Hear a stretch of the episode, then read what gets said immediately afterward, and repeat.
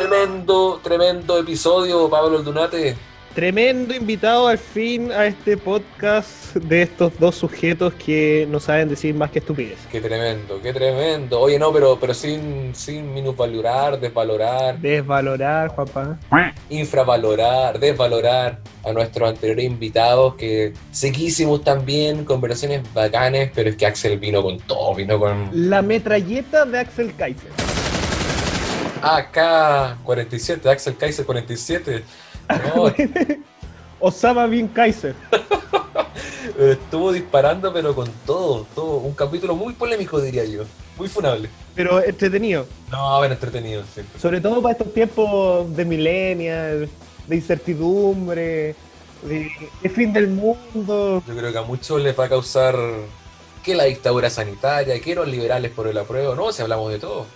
De, de hecho, este capítulo hablamos de todo, absolutamente de todo. Nos pasamos de, como tú dices, desde la pandemia, desde el proceso constituyente, desde el caos social, desde la democracia. caos. No sé, yo creo que este ha sido un capítulo donde, donde más agotado salí de- después de grabar. No, no, claro, claro. claro. Pero en el buen sentido, Sí. en el buen sentido. Onda, eh, fue, fue muy rápido, fue todo así para allá, para acá, le pegó, no le pegó. Fatality. No sé, fue, fue, fue, fue bueno. No, no, pero bien, pero ¿sabéis qué? A, a mí me preocupa, no me preocupa en realidad, pero, pero esta cultura de la funa, los millennials y todo eso, Ay, ¿tú crees que nos van a funar por este capítulo? los fundarán o no? No creo. Nada. No sé, pues, pero, pero ahí comentémoslo con nuestros auditores, la gente que nos escucha, eh, nos escriba. ¿Qué opinan de los dichos de Axel? Oye, deberíamos hacer un, un Instagram de- del show, independizarnos un poco. Sí, sabí- sí. Y dejar atrás esta fundación opresora. O sea, Oye, no, no, no, ya, ya veis, ya partiste, weón.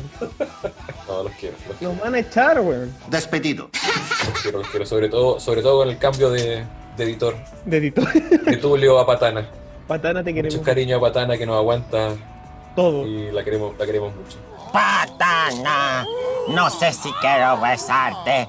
Oye, pero ¿sabéis qué? Eh, hay una cosa que no podemos dejar de, de- de comentar porque salió hace poco, de hecho cuando grabábamos todavía no salía Ah, sí. eh, lo que era esta noticia, pero al final el tiempo le dio la razón como en muchas otras cosas y ahí uno lo puede escuchar en el, en el podcast.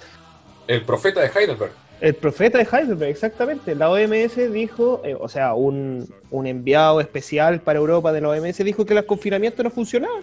O sea, que no era como la principal herramienta. Digo expresamente, hacer, advirtió que las restricciones hacen a los pobres mucho más pobres. Bueno, y eso se vino diciendo. En la OMS no abogamos por las cuarentenas como el principal medio de, este, de control de este virus. Así que, toma cachito de goma. Aunque pelearon igual. ¿Cachai que querían invernar Santiago, no? ¿Ah? Querían invernar Santiago. ¿Te, te acordáis? Sí, pues, oye, sí, pues, se estaban de, como desde enero pidiendo... Oye, pero, pero es verdad lo que dijiste antes, eh, andan peleados. Es que la OMS dice una cosa, dice la otra, dice sí a las cuarentenas, no a las cuarentenas, sí a la mascarilla, no a la mascarilla. Funemos a Pablo, no funemos a Pablo. No, pero sabes que... Escuchemos el show, no escuchemos el show, entonces como que no, no va, po. No, no, ha sido una locura. Un desorden total, pero pues bueno, con responsabilidad individual, yo creo que podemos salir de esto. Sí. Pero, pero el tiempo le volvió a dar la razón a... Eso es lo importante. El profeta de Heidelberg nuevamente achuntándole. Pero ya, vamos con el profeta. ¿Achutándole o ya, o, o visionario? Yo creo que visionario. Yo creo que están los capítulos, los, están los capítulos Los Simpsons Y el profeta de Heidelberg. y el profeta de Heidelberg. Ya. Vamos con él, po. Ya vamos con, vamos con Axel, vamos con Axel. ¿Qué, qué más entretenido que nosotros? Los expulsaron de la primera línea porque eran demasiado famosos y se robaban la atención de todos. Camino a Valparaíso se les ocurrió probar suerte en El que baila pasa, pero no calificaban con su scooter. ¿Seré weón? Verdaderas víctimas de un sistema opresor, tiránico, patriarcal, carnívoro, parrillero, cervecero. ¿Se hace la víctima? La desesperación llevó a este par de patipelados a echar mano a sus estudios de derecho y tomarse las cosas en serio. En la medida de lo posible. Unos dicen que se volvieron locos, otros los han escuchado por ahí haciendo show. Oye, Juan Pablo, al fin tenemos un invitado que nos va a dar esos likes que tanto queremos. Eso- esos likes de, de más de 300 en Instagram, en Facebook, Por fin nos van a ver apar- aparte de nuestra mamá, nuestro papá, nuestro primo. Claro, al fin vamos a romper en audiencia. Oye, pero que el día de hoy tenemos un gran invitado. Él es abogado, doctor en filosofía de una universidad que te gusta, Heidelberg. Es escritor de diversos libros, como La miseria del intervencionismo, La tiranía de la igualdad, El engaño populista y yo creo que uno de los más importantes, dado el contexto hoy en día, El Chile que viene, que de hecho vamos a hablar de eso. Es columnista habitual de medios escritos como El Diario Financiero, presidente del directorio y senior fellow de la FBP. Con ustedes, Axel Kaiser. ¿Cómo está, Axel? ¿Cómo les va? Bien, ¿y ustedes? Bien, gracias. Gracias por acompañarnos, Axel. Encantado, encantado. Aquí estoy llegando del extranjero, encerrado con arresto domiciliario. ¿14 días? 14 días, una política que a mi juicio no tiene mucha justificación porque en otros países, cuando vienes de zona de riesgo, de Alemania, por ejemplo, te pide un test, te sale negativo, lo haces después de un par de días de nuevo, te sale negativo y puedes eh, Liberarte. circular tranquilamente. Exacto. Mira, Nosotros somos obviamente más inteligentes y tenemos políticos mejor preparados, así que Vienes llegando a la, como le dijiste tú en una columna, la, la, la dictadura sanitaria.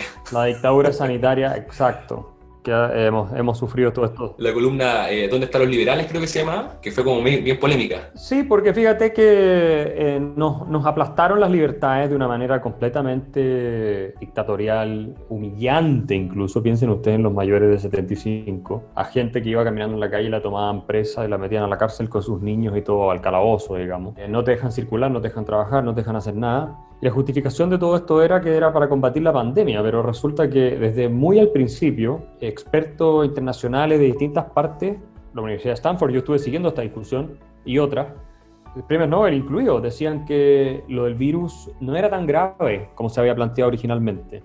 Era mucho menos grave que lo que plantearon los modelos del Imperial College, por ejemplo, en Londres, o sea, que era una cosa apocalíptica, que se desacreditaron bien rápido.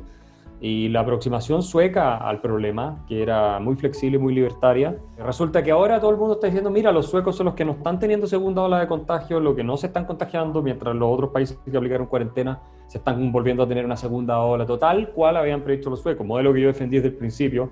Y fui la única voz en todo Chile prácticamente que estuvo hablando en los diarios, en televisión, en sus redes sociales, en contra de esta cuarentena, no solo por razones libertarias, sino porque la ciencia, la evidencia no permitía concluir de manera fehaciente que ese era el camino para prevenir contagios necesariamente y para evitar que se muera gente. Entonces, hoy día yo subí un video a YouTube con la declaración eh, Barrington, donde salen un profesor de Harvard, uno de Oxford y otro de Stanford, y se suman más de 5.000 expertos que dicen ser de derecha e izquierda de todo el mundo, y 10.000 personas de las eh, miembros de, digamos, que trabajan en temas de salud, condenando las cuarentenas. Eso está hoy día circulando en el mundo. Argentina es un ejemplo de eso. O sea, al principio cuarentena total y hasta el día de hoy llegan en cuarentena total, tienen 14.000 casos diarios. Bueno, ahí, ahí tienes tú lo totalmente delirante y estúpido, finalmente, y, y- y abusivo, eh, violento. Y yo me pregunto dónde estaban todos los liberales en Chile. Nadie sacó la voz en toda esta cuestión. Nadie dijo, a ver, espérate un poco. Acá reflexionemos hasta qué punto tenemos las personas derecho también de asumir un riesgo, a contagiarnos, a enfermarnos, incluso a que no haya una cama disponible eh, en caso de, contagiarnos. Y también la parte científica, ¿dónde está la evidencia empírica contundente que demuestre que las cuarentenas redujeron la tasa de contagios? No hay. No las hay. Hay como un sentido común que es así, pero no es verdad. Digamos, Noruega, por ejemplo, llegó a la conclusión de que las cuarentenas no habían sido necesarias. Eh, en Suecia el sistema estuvo estresado, pero nunca colapsó. En Italia y en España colapsaron por otras razones. Tal vez sin cuarentena había pasado exactamente lo mismo. Exacto. Eh, y hoy día en España están, quieren volver a cerrar las cosas. Y, entonces, esto no, no, no tenía pie ni cabeza. Tú puedes aceptar restricciones a la libertad de las personas cuando la carga de la prueba, es, eh, que es elevada, se satisface de manera contundente, más allá de toda duda razonable. Aquí no había más allá de toda duda razonable en materia de cuarentena. Por algo, ten- todos estos científicos, estoy hablando del más grande experto en Harvard, uno de los más grandes de Stanford, de Oxford, y después miles de Cambridge y de otras partes, firmando esta declaración con fecha 4 de octubre, diciendo que hay que volver a la normalidad, diciendo que esta, eh, para los niños, fíjense, y la gente joven dicen en esta declaración, hay una carta también en el Mercurio hoy día, el virus es menos mortal que otras formas de influenza. Entonces, está bien, dicen, protejamos específicamente a los grupos vulnerables sin ser dictatoriales tampoco, ¿ah? que es una salvedad que hacen ellos, pero el resto que haga una vida normal. Oye, Axel, y en ese sentido, por ejemplo, tú, tú dijiste, fuiste uno de los primeros en decir y tener una posición clara respecto de esto. Y quiero conectarlo un poco para irnos ya en el tema que, que, nos convoca. Tú hace 10 años vienes diciendo lo que actualmente está pasando en Chile. O sea, muchos te consideran un profeta en ese sentido, sobre todo cuando escribiste... El profeta de Heidenberg. Eh, sobre todo cuando escribiste El Chile que viene. Y en ese sentido, bueno, yo creo que igual varios sobre todo, no sé, la otra vereda es cosa de ver también a Alberto Mayor con su último libro, que cada dos páginas decía, esto lo dije, esto lo dije hace 10 años atrás, esto lo dije. ¿Cómo, se siente eh, desde el punto de vista personal tuyo a estar en esta situación y decirle a quienes no te creyeron, miren, ahí está, es palpable, pasó? Mira, eh, Chile es Chile, es un país que no hace reconocimientos a la gente que tiene éxito, por eso muchos se terminan yendo simplemente, o a gente que ha tenido razón, menos aún en el mundo intelectual, que está lleno de, personajes que compiten en su pequeñez por sus egos y si acaso lo van a reconocer a ellos o no, aunque hayan estado totalmente equivocados y en su mediocridad eh, nadie va a salir a decir de todos ellos que yo tenía razón y que lo dije en dos libros, o en tres incluso, o en cuatro, porque eh, después Chile que viene, el 2007, publiqué La Fatal Ignorancia el 2009, donde, Buen libro. donde, donde ahí sí argumenté en detalle cómo se iban a venir contra el sistema. Y después la tiranía y la igualdad era precisamente cuando ya estaban viniéndose contra el sistema, explicando por qué estaban viniéndose contra el sistema, cómo habíamos llegado a donde estábamos bajo Bachelet y los efectos que iba a tener. Y después con el engaño populista confirmé eso. Entonces, yo, claro, nadie lo vio venir así, nadie lo describió y lo escribió antes de tiempo como lo escribí yo, explicando las tendencias que estaban desarrollándose y por qué vamos a terminar en lo que terminamos. Alberto Mayor llega a conclusiones parecidas, pero por las razones totalmente equivocadas. Él pensaba que el sistema no estaba, no estaba funcionando. El sistema estaba funcionando increíble. Lo que pasa es que la narrativa de Alberto Mayor y otra gente más llegó a que Bachelet llegara al gobierno, ¿cierto? Y el problema empieza antes, pero ella le da un golpe letal a la capacidad de crecer de la economía, lo que genera muchísima frustración en la, ciudadanía porque ya no hay crecimiento económico, los salarios reales se estancan y caen, incluso según algunos estudios, producto de las reformas de Bachelet, y se termina convirtiendo en una profecía autocumplida. Entonces los, los Mayor, los Atria y los Bachelet de este mundo nos decían que el sistema no funcionaba pero ya veníamos creciendo 5%, los salarios venían creciendo, la desigualdad venía cayendo, etcétera, etcétera, pero para ellos no funcionaba. Entonces cuando ellos entran al sistema lo rompen y de verdad ya no funciona. Pero como el diagnóstico de ellos es el que se termina instalando y la gente se lo termina creyendo, cosa de la encuesta CEP de diciembre del año pasado, el 53, ¿cuánto era? casi el 60% creo, eh, no recuerdo el número exacto, pero era la mayoría de los chinos pensaba que el gran problema y por qué había habido toda esta crisis social era la desigualdad, lo cual es absurdo.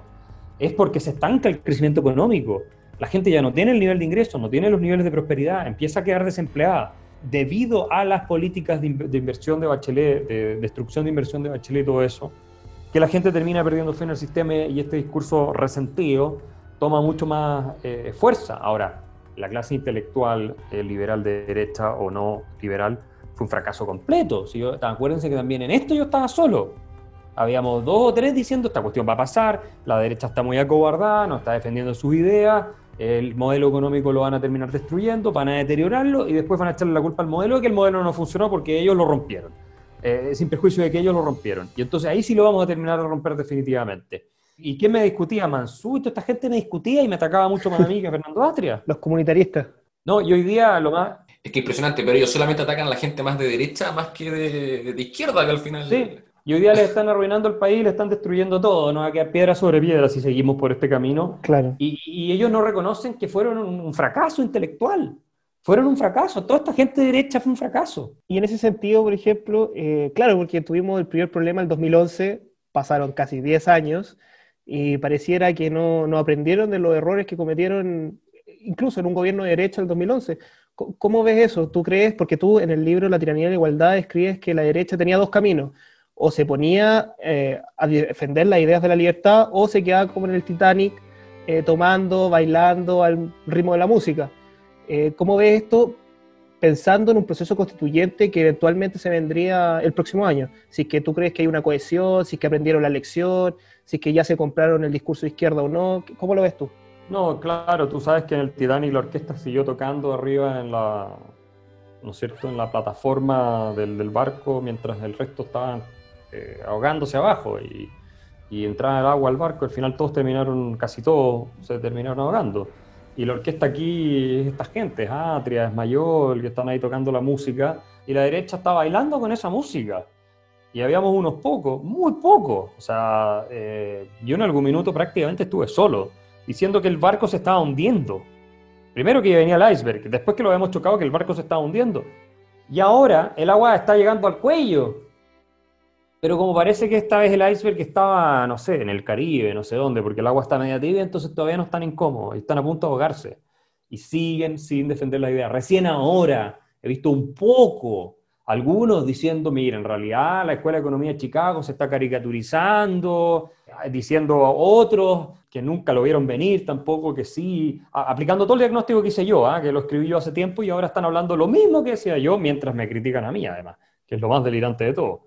Y, esto no es por tirarme flores, simplemente por hacer ver lo ciegos que fueron, lo ignorantes que fueron, lo incapaces como intelectuales que fueron de prever todo esto que estaba viniendo, lo evidente que era lo que iba a pasar y lo inactivos también, porque acá también muchos de ellos están en, su, en sus torres de marfil y escriben, hacen, se dedican al, plagio creativo, ¿no? esta cosa de escribir eh, donde no dicen nada que nadie le pueda importar y se creen inteligentes por eso, se celebran entre ellos y ninguno además publica ninguna revista importante, o sea, publican y, sin embargo no hacen el rol que debieran hacer de ir persuadiendo a la gente para que no se cumpla el discurso de Atri y de todas estas personas, que es lo que nos está arruinando, pero no lo han hecho. Entonces, ¿qué pasa? Se quedan ahí.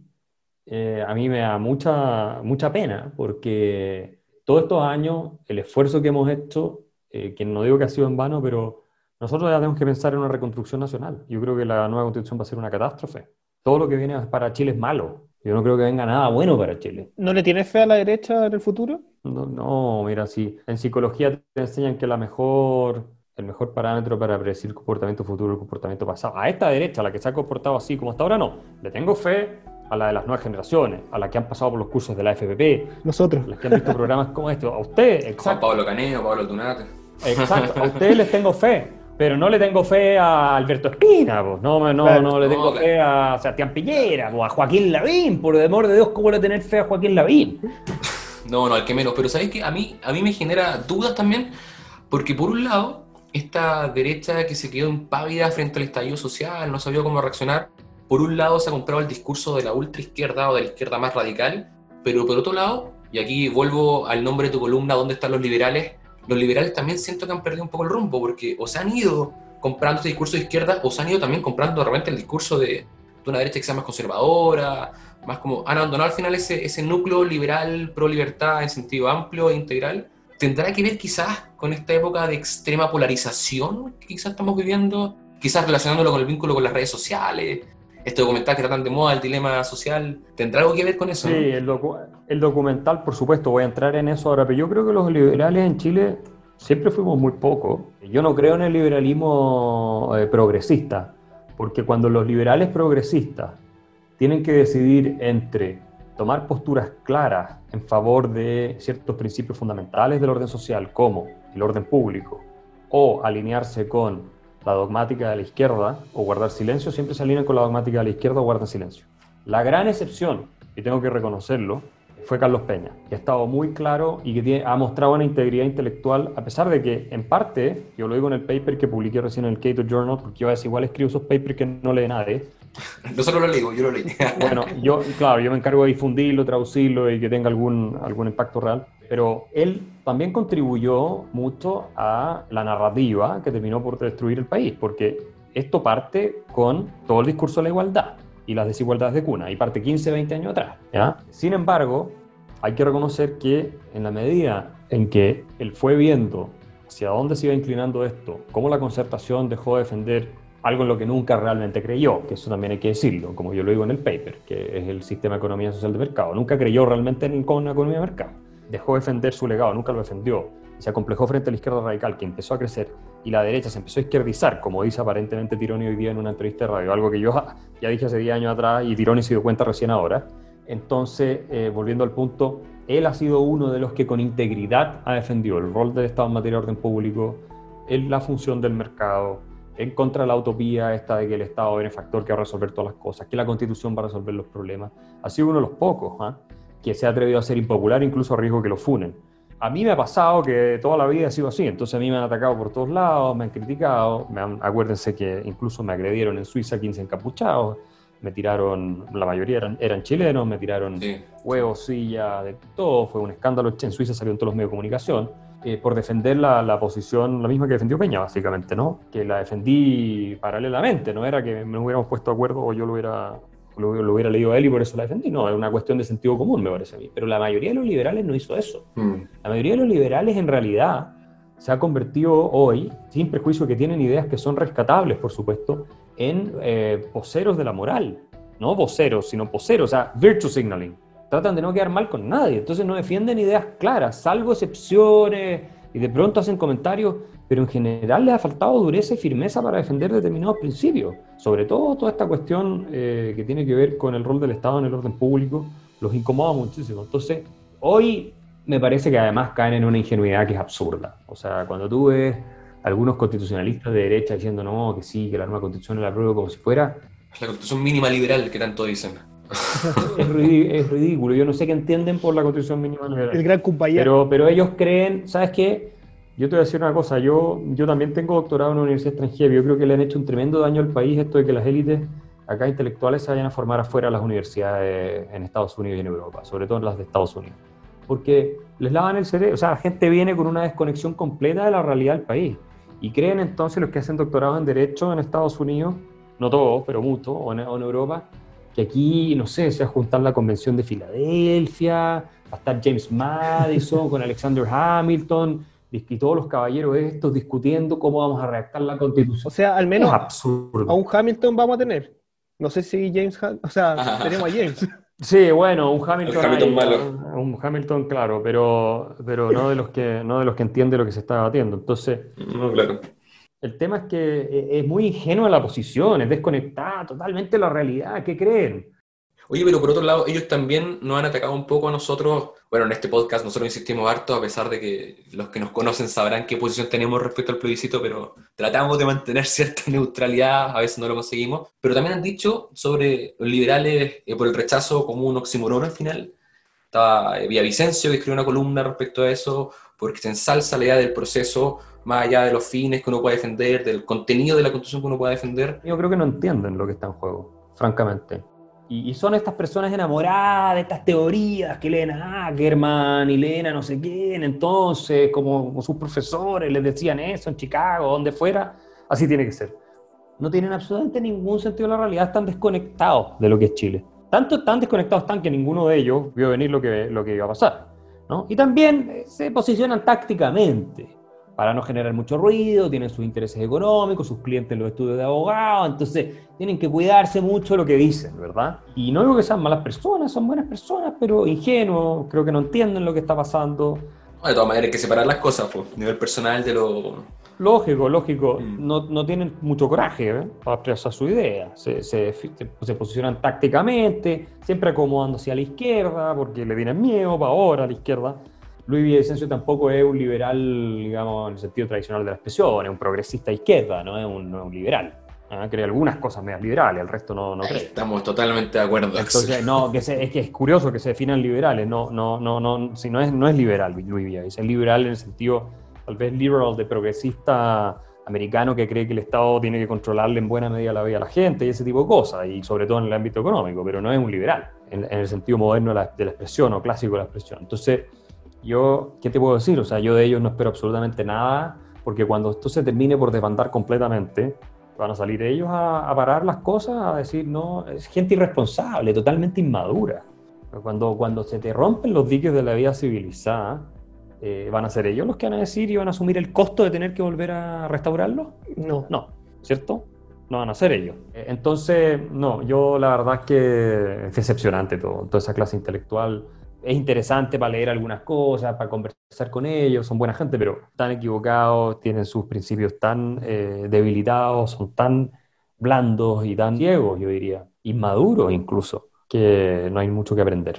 Oye, Axel, para entrar a un tema que, que creo que nos convoca, sobre todo porque hemos venido tocando este tema de diversas perspectivas, al menos en los otros podcasts, que es el tema de las redes sociales. Porque una de las cosas que, que se nos viene, si es que eventualmente se inicia este proceso constituyente, es el tema de que por sí o por definición la democracia es lenta.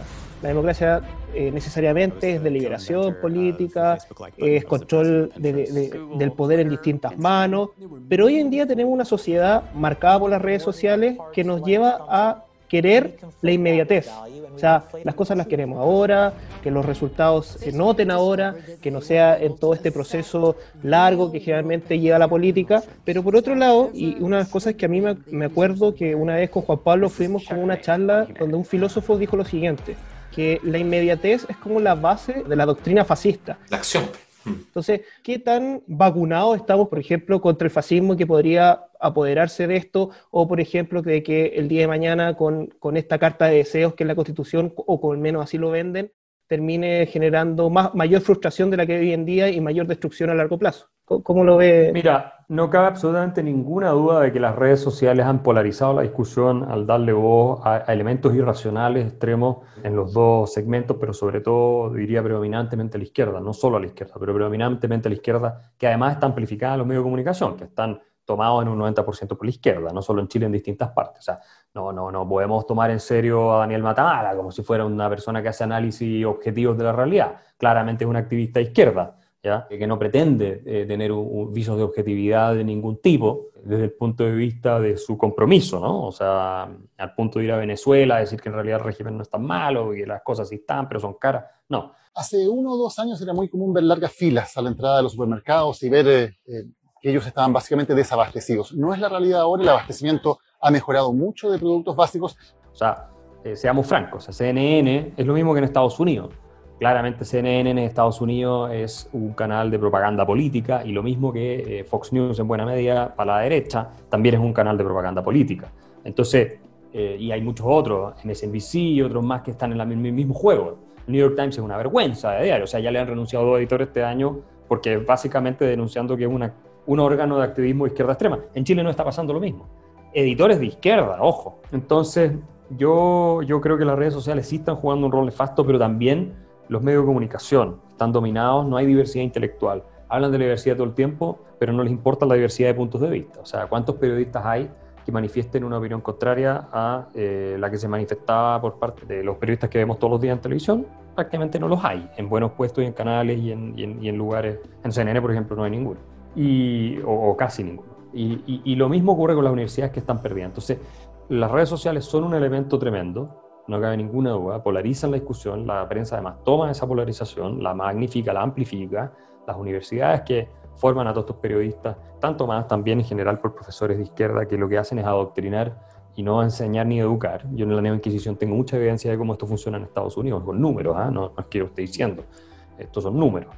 Eh, y en Chile mm, me parece que no es tan diferente hoy en día, está llegando el mismo, el mismo fenómeno. Entonces, eh, estamos en un contexto de situación de una polarización sin, sin precedentes en, en- en décadas y por la masividad, te diría yo, de- del impacto de los medios de comunicación sin precedentes en la historia. Así de simple. ¿Pero tú ves como un peligro a la democracia? Sí, claro, por supuesto. Por supuesto, porque fíjate que to- todo esto de la inmediatez lo que busca es saltarse la representación. Mm. Entonces, eh, eh, es el germen del populismo, claramente. O sea, el populismo es, eh, no hay mediación institucional, ni mediación política, ni partidos, ni nada. Hay una voz que encarna al pueblo de manera directa y que es el que va a, canalizar esas demandas. El populista siempre intenta dejar la institucionalidad de lado, partiendo por los partidos políticos. Y en Chile podríamos tener un fenómeno de ese tipo. Ahora yo creo que puede ser tanto izquierda como podría llegar a ser de derecha, según hacia qué lado se incline la necesidad de la población por tener más orden. Porque ese es otro tema que en Chile el Estado de Derecho hoy día prácticamente es una ficción. No hay orden público, ¿no? la delincuencia está desatada, el terrorismo está desatado, en fin. Entonces es un Estado, en algunas regiones de Chile, la Araucanía es un Estado fallido, claramente, no hay Estado. O sea, los tipos hacen lo que quieren. Hoy día mismo atentaron contra un camión y murieron varias personas en un accidente de tránsito Sí. A raíz de ese atentado. Y nada, y, y lo que dice Víctor Pérez y el, y el gobierno es, vamos a llamar a la fiscalía. Llevan 15 años haciendo lo mismo y el terrorismo y la narcoguerrilla crece y crece y crece. Condenamos, condenamos puras condenas al final. No, eh, ¿y, cómo, y, quién lo, ¿y quién lo van a resolver esto? ¿Los constitucionalistas de derecha que hablan por de la prueba? Si esos payasos están viviendo en, su, en, sus, barrios, en sus barrios agradables, en sus grandes, digamos, eh, casas con lujo, tienen sus clientes, ellos van a llamar, ellos van a ir ahí a arreglar, a enfrentarse con los terroristas, ellos van a respaldar la labor del Estado de Derecho carabinero. Y algunos van a ser los primeros que van a escapar. Bueno, pero los primeros, ¿tú crees que ya están- muchos de ellos están sacando su plata? Entonces, eh, entonces no, e- ellos no, no, ellos no van a hacer. Y, y- y yo estoy, obviamente entiendo a algunos de ellos que me parece gente seria que está por el apruebo, por una cuestión de convicción, de que hay cierto proceso, ¿no? Que tienen una dinámica y hay, hay instituciones y diques que están agotados, en fin, ellos lo ven así. Pero hay muchos otros que no son serios, que son verdaderos charlatanes, que están hablando del apruebo y de esto, lo Sí, otro, claro. que ni siquiera lo han analizado ni lo han pensado bien. Oye, Axel, pero sabes que me quedo dando un poco vuelta lo que dijiste sobre esta generación, que quizás esta generación podía tener esperanza, y precisamente por el tema de la inmediatez, yo creo que todo lo contrario. O sea, eh, la inmediatez viene de la mano también de los memes. A mí me he dado cuenta de que mucha gente, centennials, quizás más chicos, ya no están leyendo, están con suerte viendo quizás algún video de YouTube o formándose simplemente por memes. Y al final quizás esta cultura como quedarse con el eslogan, quedarse con la cita, quedarse con la frase, los hace llegar quizás a interpretaciones erróneas y, y es lo que comentaba al principio, que al final la polarización aumenta más, o sea, para la izquierda, ultra izquierda, o sea, para la derecha, ultra derecha, y al final este espacio como de más de sensatez o de cordura queda un poco perdido, queda un poco vacío. La cultura del meme. Sí, ese es un gran problema porque es la, la antesala de una guerra civil siempre, ¿no? Es la polarización y la, la de que el extremo hacia la derecha y hacia la izquierda. Siempre ha sido, ¿no? Como terminan los países en una tragedia, una catástrofe. Pero mira, a mí lo que me da esperanza es todo el movimiento liberal que se está formando a nivel de jóvenes, de gente de, de menos de 25 años incluso. Sí, Eh, que hoy sí. día habla de Hayek y habla de Mises y Friedman y ven los videos y mi ley es referente y a mí me llegan mensajes todos los días. Eh, y, y por lo tanto, eso me da esperanza de que por lo menos no, no se van a dejar aplastar en el futuro tan fácilmente por un eh, gobierno populista de izquierda extremo, eh, que hay una cierta conciencia de libertades que también podrían defender o van a defender frente a un gobierno eventualmente autoritario de derecha. Eh, y, y eso me da cierta esperanza a mí, que las ideas de la libertad hoy, hoy día tienen mucho más presencia que cuando yo estaba en la universidad. No, totalmente. Incluso cuando nosotros estábamos en la universidad más chicos, no, no se hablaba nada. Exacto. De, de hecho, nuestra, nuestra tesis, nuestra tesis de grado de Juan Pablo, la mía, se, se hizo en Hayek. No como las primeras tesis que salió en el último tiempo, yo creo acá. Yo te aseguro que nadie, nadie en Chile hizo una tesis en Hayek en pregrado hasta hace poco tiempo atrás, en la historia de Chile. No, claro que sí. Nadie, nadie, nadie. O sea, esto- eso hoy día es común.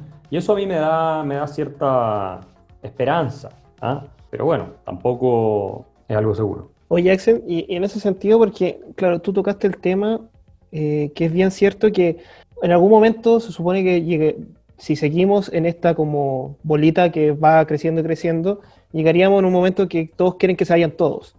Pero si uno mira, por ejemplo, en, la franja de la prueba y rechazo, si uno mira la del rechazo particularmente, en vez de reivindicar ciertos principios y valores que están en la Constitución que se crean que son buenos, por ejemplo, no sé, por el Banco Central Autónomo, derecho a propiedad, etcétera, etcétera, lo único que hacen es, no, es que no, no tengamos una nueva constitución porque eso va a traer más políticos. O sea, en vez de reivindicar la política y defender ciertas ideas, lo que están contribuyendo es a que precisamente la gente se harte de la política y terminemos todos enfrentándonos entre todos, valga la redundancia, en, en el futuro. O sea, como que niegan la política. El, tema es que la política hoy día ya está tan desprestigiada que te resulta popular y atractivo eh, pegarle. Y la verdad es que nuestros políticos son un desastre. Si lo triste de esto es que buena parte, no toda, pero buena parte de nuestra clase política es una vergüenza.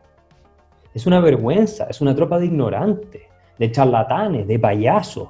Eh, entre medio tienes un buen porcentaje que son claramente eh, activistas totalitarios, o sea, de- que promueven un sistema totalitario, el Partido Comunista, la izquierda extrema, son deshonestos. Mira yo Jackson con su autofinanciamiento, los grandes próceres de la moral, Revolución Democrática en todos los escándalos de corrupción que ha estado, el Partido Comunista, Jorge es una Char. vergüenza.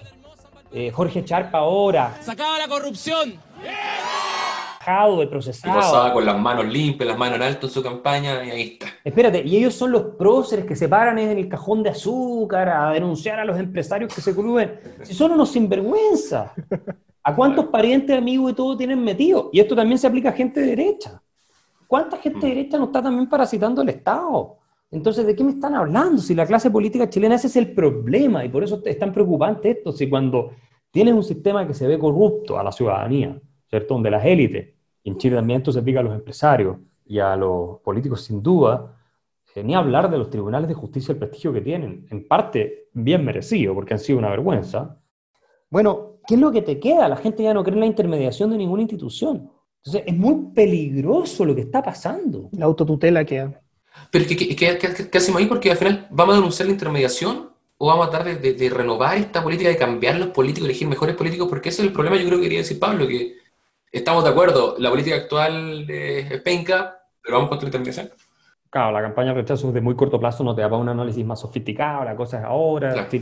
está bien, pero, pero lo que tenemos que hacer, pero qué difícil es hacerlo cuando tú tenés gente como, como Motúa, como el Frente Amplio, Apruebo por Lisotaku, apruebo por la primera línea. con gente tan irresponsable, tan inmadura, cuando tenés qué porcentaje de diputados y, y- y- y no sé cuántos senadores con un 2-3% de los votos, o sea, es difícil. Y cuando nuestros políticos, ellos, han hecho los las reformas, se suponía que íbamos a deshacernos de los enclaves autoritarios de la Constitución y íbamos a ser todos felices. 2005, Ricardo Lago, que tampoco ha sido honesto. Tenemos hoy por fin una constitución democrática, acorde con el espíritu de Chile. Porque él dijo, y está el texto en, en internet, cualquiera lo puede encontrar, que ahora sí tenemos una constitución a la altura de países democráticos y que unía a todos los chilenos. Él dijo, y ahora dice, no, es que a mí la derecha no me dejó hacer la reforma. Eso es deshonesto. Ricardo Lagos no está diciendo la verdad. Entonces, si él, que es una persona que muchos admiramos por muchas razones, no da el ancho él, diciendo, oiga, ¿sabes que esto es una locura? La constitución la arreglamos, si quieren cambiarle cosas, háganlo en el Parlamento. Si él no lo hace, que ya va de retirada, que además le quedan eh, pocos años de vida, si somos francos, ya es una persona de edad, o sea, ¿cuál es el legado? Si él no es capaz de eh, ser coherente con lo que él mismo dijo en el pasado, ¿qué esperas para el resto? Si, si lo que está pasando en Chile es una degradación completa del sistema eh, político y obviamente también de la, de la clase intelectual, que, que ya tampoco está haciendo muchos aportes, con poca excepción. Entonces, yo creo que estamos en un proceso del cual es imposible salir. Ya llegamos al punto de no retorno. ¿Tú crees? Sí, llegamos al punto de no retorno, eh, a menos que, tú me- que pase un milagro en el rechazo y de alguna manera las cosas se vayan ordenando y la izquierda diga, bueno, ganó el rechazo, pero no vamos a ser violentos, vamos a aceptar, como están demócratas, que vamos a aceptar el resultado. Pero la izquierda en Chile no es demócrata. Hay que entender eso, un sector de la izquierda en Chile que no cree en la democracia. Cree en la democracia en la medida en que le produce los resultados que espera. Si no, está dispuesta a extorsionarla, a secuestrarla a través de la violencia y si tuvieran la posibilidad de cerrar el sistema para gobernar ellos para siempre lo harían, como lo hicieron en Venezuela, como lo trataron de hacer en Bolivia, como lo trataron de hacer en Ecuador, como lo han hecho en Nicaragua y todos estos amigos que ellos tienen, y en Cuba, etcétera, etcétera, etcétera. No nos equivoquemos. Como lo dijo Artés en el debate presidencial también. Exacto, no nos equivoquemos. Entonces, eh, yo veo muy preocupante esto y finalmente yo creo que Chile no se va a convertir en Venezuela porque eh, afortunadamente nuestras Fuerzas Armadas no, no se van a prestar para eso, pero sí va a haber un una, una deterioro progresivo muy acelerado, incluso yo diría, del tipo de calidad de vida. Ya, ya, ya lo tenemos y va a seguir creciendo. La plata no va a alcanzar y va a haber más frustración social. Tú ves a la clase política chilena en 10 años más o 5 diciendo, sí, miren, en realidad nunca deberíamos haber extendido el gasto tanto. Nunca deberíamos haber duplicado el gasto nominal de- del Estado de Chile en 10 años, que es lo que hicieron en los últimos 10 años. Duplicar el gasto nominalmente creció 100% del Estado de Chile. 100. Yo, yo sí los veo, ¿ah? yo sí los veo. No debimos haber duplicado, debimos haber cuadruplicado el gasto. Claro, Así en eso sí lo veo yo.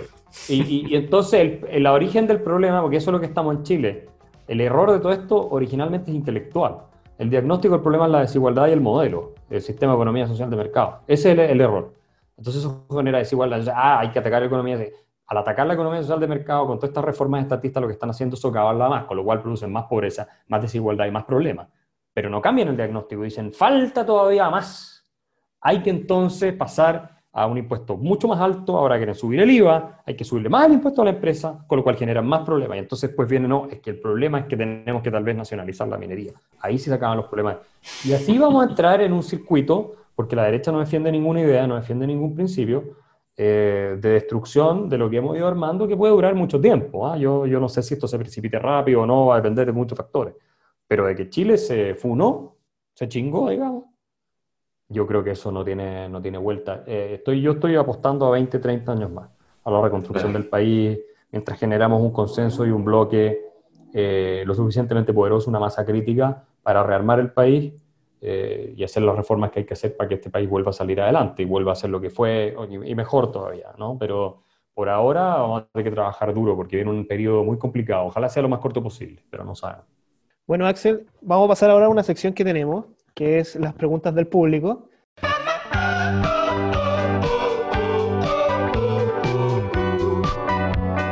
En este caso, eh, tenemos una pregunta de Lucas Enrique Cuevas, eh, que nos hace en Instagram, y pregunta, ¿en Chile hay hiperpresidencialismo y si es que es malo o no? Ahora que se viene esta discusión constituyente. Mira, uno puede discutir, es, eh, Chile es un país muy presidencialista, eso está claro, siempre lo fue, ¿no? Ahora con la reforma del sistema binominal desarticularon el presidencialismo en parte, entonces esto quedó como un gato lisiado, ¿no? O sea, el gato ya con una pata menos no te salta como salta antes, no puede cazar como caza antes. Y gran parte del caos que tenemos es por eso, por esa reforma absurda y ridícula que le hicieron al sistema electoral en Chile, con votos de derecha, hay que decirlo, y que se supone que iba a ser la gran solución a todos los problemas de democracia representativa del país, ¿no es cierto? ¿Esa va a ser la solución? Bueno, ahí tenemos el resultado. Estamos en la peor crisis histórica del país, en parte por eso. Bueno, entonces eh, yo pienso que sí, obviamente está diseñado de manera presidencialista originalmente, pero si es bueno o malo, yo tiendo a pensar que hay buenas razones para, preferir un presidencialismo, porque Chile es un país que tiende al caos cuando no hay un timón que se sostiene de manera clara. Entonces esta idea de tener una especie de parlamentarismo y ese tipo de cosas, eh, yo creo que podría ser incluso más caótico todo. Eh, miren usted lo que está haciendo la oposición con las acusaciones constitucionales, es una vergüenza. Yo no, no, no, no estoy seguro eh, de cómo diseñar un sistema sin presencialismo que funcione bien en Chile. Claro, podrías descentralizar mucho, todo eso sí, pero sería cauto. Habría que tener una discusión bien a fondo del tema. Oye, Axel, ahora pasamos a una. Tenemos esta pregunta al público, pero yo creo que este programa se podría extender horas y horas y horas conversando de, de lo del Chile que viene y el Chile que ya no va a venir, lamentablemente. Así que tenemos una sección de preguntas cortas.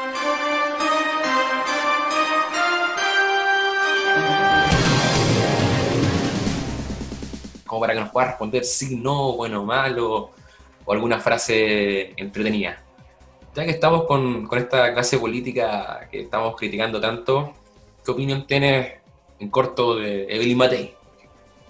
Es preferible a Lavín, sin ninguna duda, yo creo. Tiene más pantalones. ¿Pablo? ¿Cuarentena o no cuarentena? No, por ningún motivo. Lavín, un concepto. Suspiro. sí, mira, Lavín es que camaleón tampoco, ¿ya? Lavín es como un pulpo, ¿ya? Creo que, creo que hay... Agarra lo que sea. Sí, no, y aparte el pulpo tiene este cuerpo gelatinoso que pasa por cualquier recoveco, se adapta, ¿viste? Entonces pasa por cualquier lado y sobrevive y a veces unas cosas increíbles. Y además el pulpo, no sé si hay algunos pulpos que cambian de color para camuflarse con el ambiente también. Sí, sí, parece que sí. sí. Creo que sí. Entonces tiene todas esas características, el camaleón no las tiene. Y es más que camaleón, de hecho. Sí, ¿a quién no eh, tendrías en una convención constituyente? ¿A quién por ningún motivo lo tendrías ahí? Uy, es una lista muy una hora, un es, una lista muy larga, ¿no? Es una lista muy larga. Pero uno. Peor. Mira, hay muchos que no tendría, pero bueno, claramente a la vez no lo tendría. Pero yo, a ninguna persona de, esa, de esas que se dicen de derecha que no están dispuestas a defender nada, y que vienen con complejo frente a la izquierda, a ninguna. Esas personas que por favor no se postulen a Asamblea Constituyente. Y menos aún los que creen que, que esto va a ser la Convención de Filadelfia y vamos a discutir la Constitución de Estados Unidos. No. Juan Pablo. Hoy una pregunta para finalizar. Yo creo que ya te la han hecho, pero ¿Axel en alguna papeleta? No. ¿Constituyente no? No, por ningún motivo. No, yo, yo estoy en la discusión pública, en la influencia intelectual. Espero que haya gente que eh, se motive joven, que está escuchando este programa y otros para ser candidatos y estén ahí y se inspiren en las ideas que, que nosotros hemos difundido de la Fundación para el Progreso y que yo en particular he defendido, también asumiendo un costo eh, alto, incluso mm, uno podría decir que en parte eh, como si hubiera sido político, ¿no? Sin tener todos los privilegios, por supuesto, y los beneficios de ellos, pero no, no es algo que por ahora a mí me, interese. Bueno, Axel, ya estamos llegando al final, ahí entre Patana y Tulio, porque Tulio no ha muerto. A mi tío Tulio, que me ayudó a iniciarme en esta profesión tan bonita. ¡Pero esto es un escándalo! ¡Patana ni siquiera es periodista! Eh, la gente ahí del otro capítulo sabe quién, quién es Tulio. Pero eh, nada, decirte que muchas gracias por haber asistido. La verdad es que lo, Juan Pablo, cuando se nos ocurrió, y gracias a la Fundación para el Progreso que hizo posible este podcast, fue precisamente para que gente de nuestra generación porque con Juan Pablo nos venimos formando desde el 2014 en la fundación.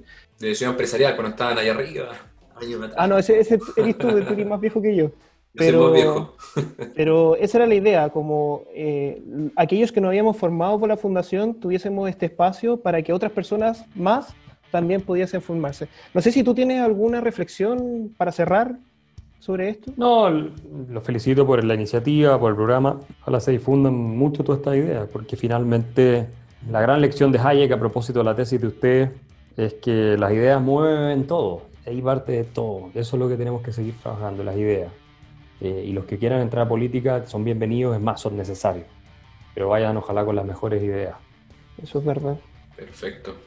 Ya, Axel, muchas gracias por estar en este capítulo del show constituyente. Gracias a ustedes. Saludos a todos. Tocamos muchos temas. Chao. Mucho, mucho. que le vaya bien, gracias.